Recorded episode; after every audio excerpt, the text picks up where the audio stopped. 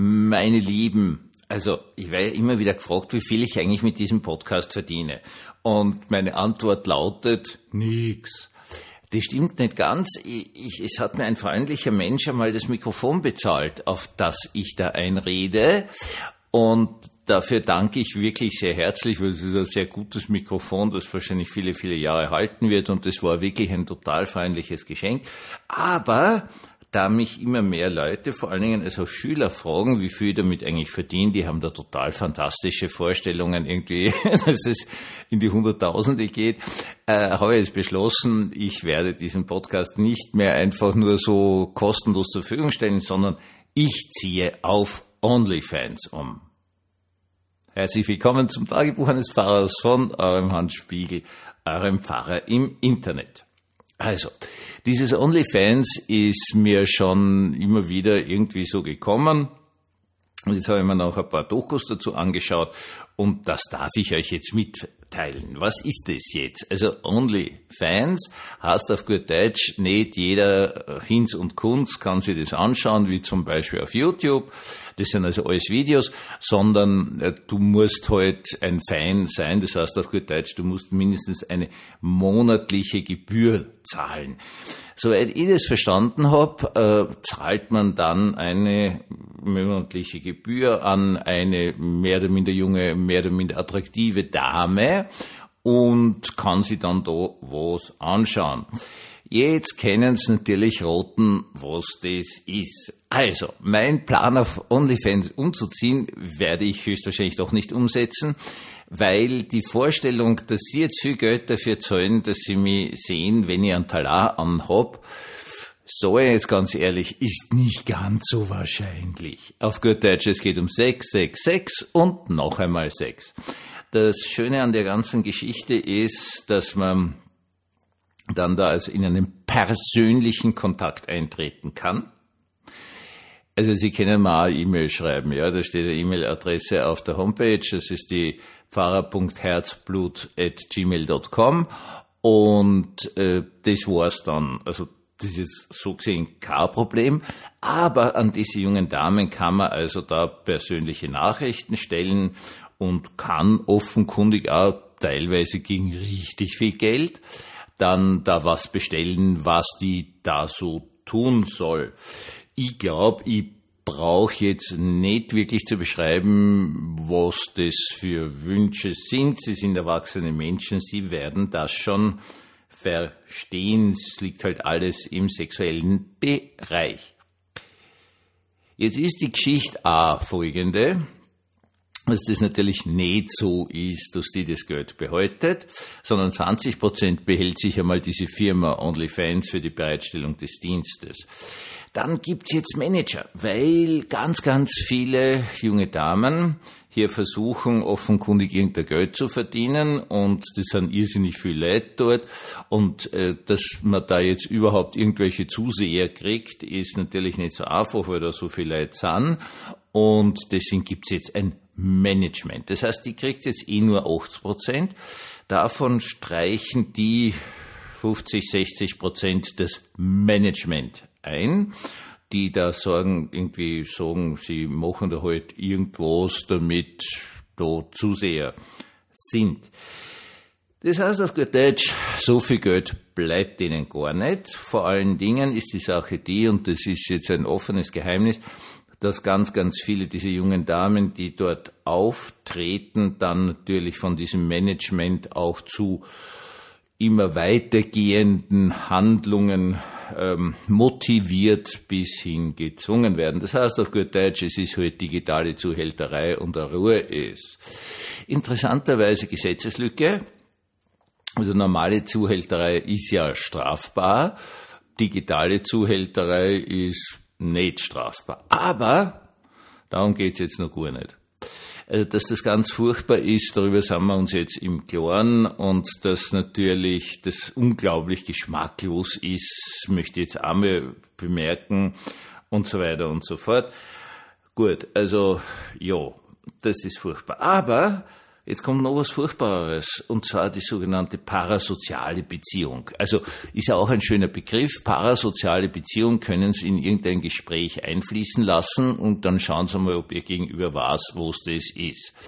Das ist in Wirklichkeit ein ganz alter Begriff, der ist kommt schon aus der Anfangszeit des Fernsehens, gerade aus den USA, und beschreibt ein äh, ganz spezielles Phänomen, nämlich die Tatsache, dass Menschen glauben, eine Beziehung zu einem Darsteller oder einer Darstellerin zu haben. Was weiß ich schon in, in den 50er, 60er Jahren, da hat so äh, diese amerikanischen Serien gegeben und was weiß ich, lieber Onkel Bill hieß das. Das habe ich mir als Kind total gern angeschaut und dann gab's Bonanza und diese, diese alten Geschichten daher. Und da ist schon das Phänomen aufgetreten, dass sich Zuseher nicht nur in einen Darsteller oder eine Darstellerin verliebt haben, jetzt auf einer schwärmerischen Art und Weise, ja, sondern dass sie der felsenfesten Überzeugung waren, mit dieser Person eine Beziehung zu führen. Gut, jetzt ist es ja so, dass das unter Umständen nur traurig sein kann und geht natürlich bis hin zu gefährlich, dass da irgendwer glaubt, also man hat mit dem Menschen wirklich eine eine nicht nur sexuelle, sondern auch, auch richtige Beziehung. Wir leben zusammen, wir sind verheiratet und so weiter und so fort. Und sieht dann, was weiß ich, in der Serie, dass, keine Ahnung, der Darsteller, die Darstellerin sich in wen anderen verliebt, fühlt sich betrogen, nimmt das Küchenmesser vor dorthin und versucht aus Rache über diesen Betrug diesen Darsteller, diese Darstellerin umzubringen. Das sind parasoziale Beziehungen, also die Vorstellung, man hätte jetzt wirklich eine soziale Beziehung, obwohl man haargenau keine hat, weil man dreht halt jeden Tag oder jede Woche äh, diese Serie auf und das ist auch der Grund zum Beispiel, warum alle Schauspieler, Schauspielerinnen äh, niemals ihre Adressen bekannt geben und warum das gut geheim gehalten wird und so weiter und so fort. Das heißt, auf gut Deutsch, es ist was im Menschen drinnen, das uns dazu motiviert, wahrscheinlich in einer Situation, die sehr bedrückend ist, Einsamkeit oder sehr, sehr unglückliche reale Beziehung, irgendein psychosozialer Stress, Druck, sonst was, dass man sich einbildet, man habe zu irgendeiner Medienfigur jetzt hier eine echte Beziehung, obwohl die überhaupt nicht existiert, logischerweise. Jetzt hatten wir Covid und die Leute sind daheim gesessen. Und in diesem Covid-Geschichte ist dieses OnlyFans einfach explodiert. Wirklich, also in einer unvorstellbarsten Art und Weise. Die Leute zahlen und zahlen und zahlen und bis hin dazu, dass sie Kredite aufnehmen, sich ruinieren um äh, diesen Darstellerinnen im Allgemeinen wohl auf OnlyFans dann auch noch Geschenke zu machen. Man kann da richtig Geschenke machen. Äh, eine interessante Parallelentwicklung gibt's in China.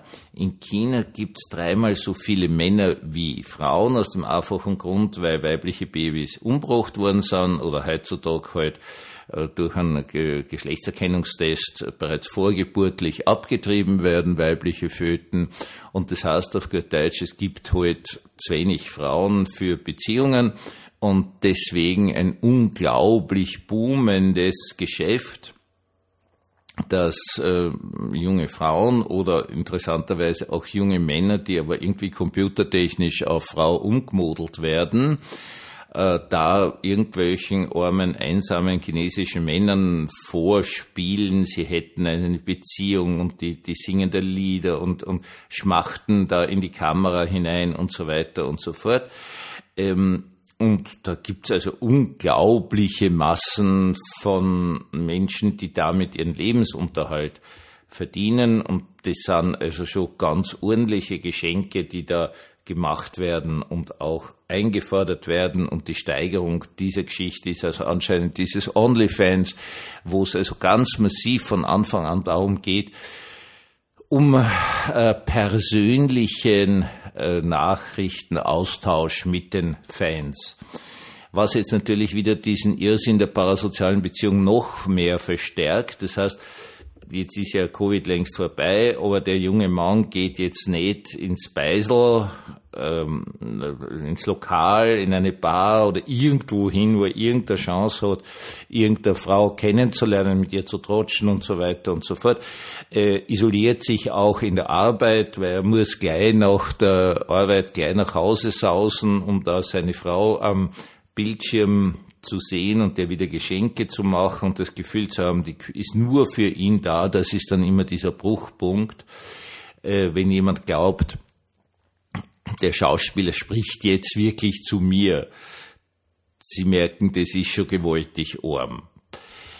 Und jetzt haben wir diesen Trend hin zu diesen äh, parasozialen Beziehungen, die in unserer Mediengesellschaft immer ärger werden, immer ärger werden, immer ärger werden.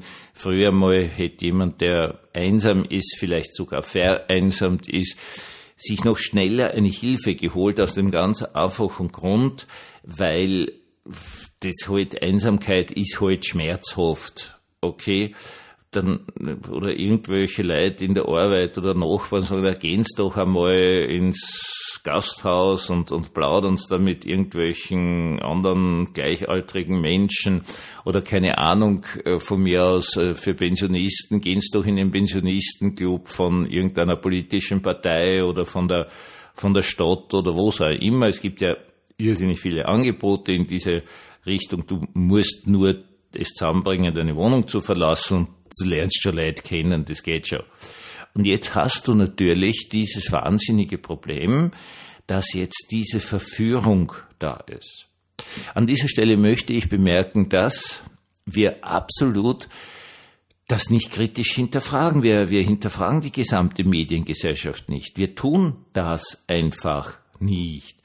Ich mache wenigstens einmal in der Woche einen Podcast zum kommenden Gottesdienst, sage immer wieder dabei, geht's gefälligst in Kirchen. Dieser Podcast ist kein Ersatz für den Gottesdienst, sondern nur, dass er im Vorhinein euch leichter tut mit dem Predigtext und worum geht's da überhaupt und Hintergrund und so weiter und so fort. Aber bleibt's nicht daheim hocken, sondern geht's in Kirchen, da lernt ihr ihn kennen, da seid draußen und so weiter und so fort. Das tut gut.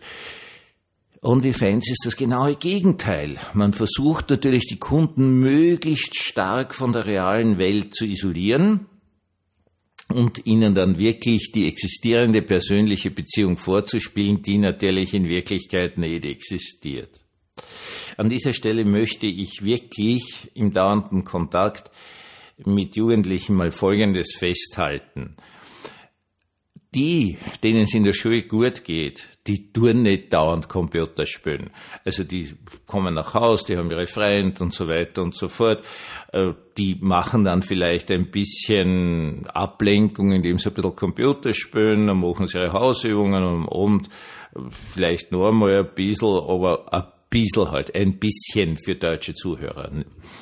Und äh, die haben keine Probleme je größer die Probleme eines Schülers werden, je mehr Angst er hat, dass er nicht durchkommt, aber vielleicht auch je größer die familiären Probleme daheim sind, desto mehr stürzt er sich natürlich in diese depperte Scheinwelt irgendwelcher Computerspiele, wo er dann ein Held ist, weil er alle abschießt.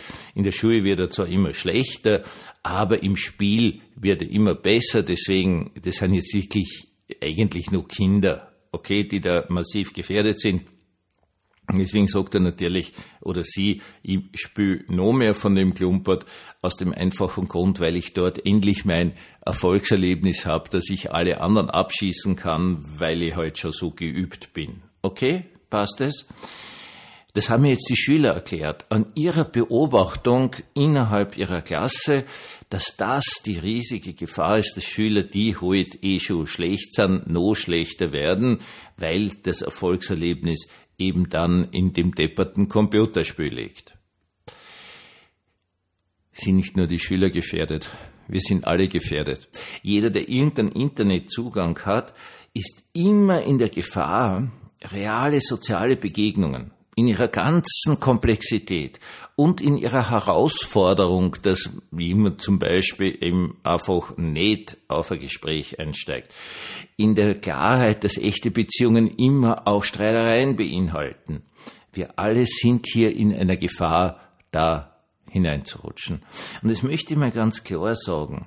Und ich würde mir so sehr wünschen, gerade als Seelsorger, dass endlich einmal hier wirklich flächendeckende Untersuchungen gemacht wird, dass das auch von staatlichen Stellen in die Öffentlichkeit getragen wird, wirklich klare, ordentliche wissenschaftliche Untersuchungen, nicht nur halt so eine punktuelle Beobachtung wie von mir. Wie verändert uns und äh, wie verändert unser Sozialverhalten oder baut es die, überhaupt die soziale Fähigkeit ab, dass wir in einer erstmaligen, völlig neuen Situation sind. Es wird immer nur gesagt, Computer ist super und Internet ist super und so weiter und so fort. Und keiner sagt, hey Leute, ihr seid jetzt die ersten Menschen, die das haben. Jetzt müssen wir uns einmal anschauen, was das bewirkt. Also es, wir hatten immer wieder diese Situation. Wir hatten natürlich zum Beispiel die Situation, dass die nordamerikanischen Ureinwohner über die weißen Siedler zum ersten Mal in Kontakt gekommen sind mit Alkohol. Und vielleicht wissen sie auch, wie das ausgegangen ist. Höchste Alkoholikerrate auf der Welt haben bis heute die amerikanischen Ureinwohner, vulgo Indianer. Das heißt etwas Neues, das in eine Gesellschaft einbricht hat immer ein unfassbares Suchtpotenzial, weil eine Gesellschaft noch nicht gelernt hat, damit umzugehen. Und wir müssen endlich was machen. Wir können nicht mehr nur sagen, Supercomputer und dass die Wirtschaft steigt und es geht alles viel effizienter und die Produktivität steigt und so weiter und so fort. Wir müssen einfach sagen, das Allerwichtigste im menschlichen Leben ist, dass man von Angesicht zu Angesicht mit Menschen redet, sie kennenlernt, mit ihnen streitet und sie vielleicht sogar lieb gewinnt. Einen gesegneten Abend uns allen.